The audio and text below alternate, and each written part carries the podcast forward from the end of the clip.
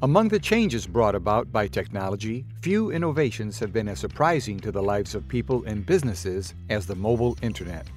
We're with another episode of the Blockcast, and we'll talk about 5G.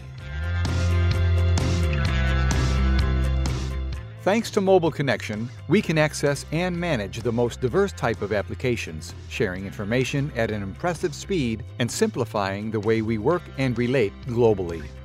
Now we are moving towards a new stage of this journey with the expectation of the arrival of 5G, the fifth generation of wireless networks for cell phones. In a practical way, 5G will mean more speed and less latency to connections, allowing you to take the user experience to new heights.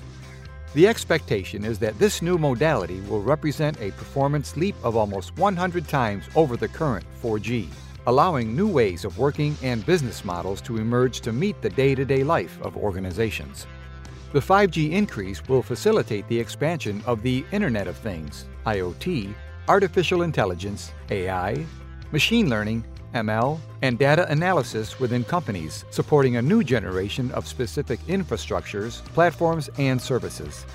More speed and greater capacity for data transfer will certainly result in an increase in the number of connected devices, in addition to new opportunities for businesses and customers, this scenario should also bring new dangers with the sophistication of malicious attacks and the growth of the number of fraud and invasion attempts.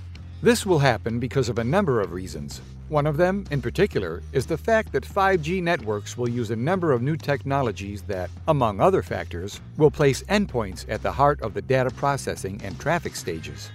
As a result, smart devices, sensors, and equipment are expected to become more increasingly attractive to cybercriminals seeking to hijack or steal information, especially in the corporate realm. Another important impact is that 5G will increase complexity to maintain data privacy, making this activity an even more urgent demand. Because it is a technology that will promote greater spraying of antennas and require a lot of transactions between devices and networks, 5G can become a factor that will allow users to collect and track their precise location more easily. This data may expose customers' privacy or be manipulated and misused. The fact is that 5G will significantly increase the volume of data in circulation on devices added to networks, and this, in turn, will intensify the importance of cybersecurity solutions and the analysis of vulnerabilities existing in each of these devices and in all structures. This is an important point.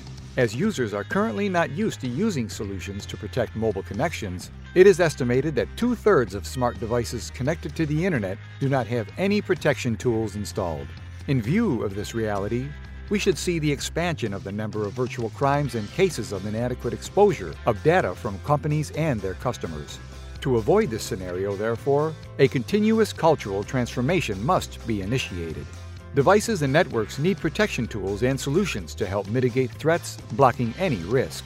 This is an urgent action because we are talking about an infinitely more complex future with a larger number of devices to manage on each network.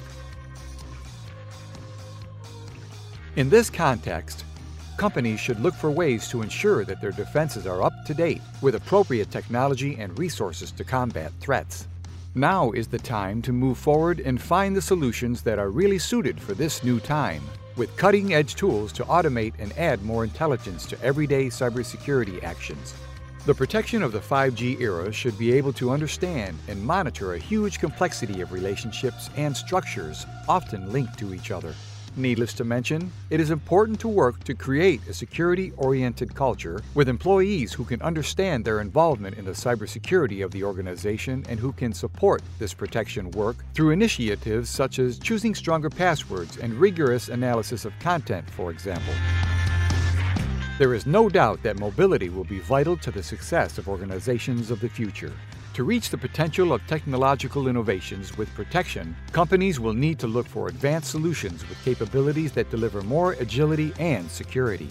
5G is an incredible step towards developing a more innovative and hyper-connected industry, but this mobile connection will also bring challenges to information management. Progress and innovation will not occur without greater complexity of networks and processes. The market is preparing for this future, with options for companies to follow this journey of connection and availability more intelligently and efficiently. One will have to wait and see who is willing to take advantage of this new generation without giving up security and thus win the best businesses of the digital era. Did you like today's topic?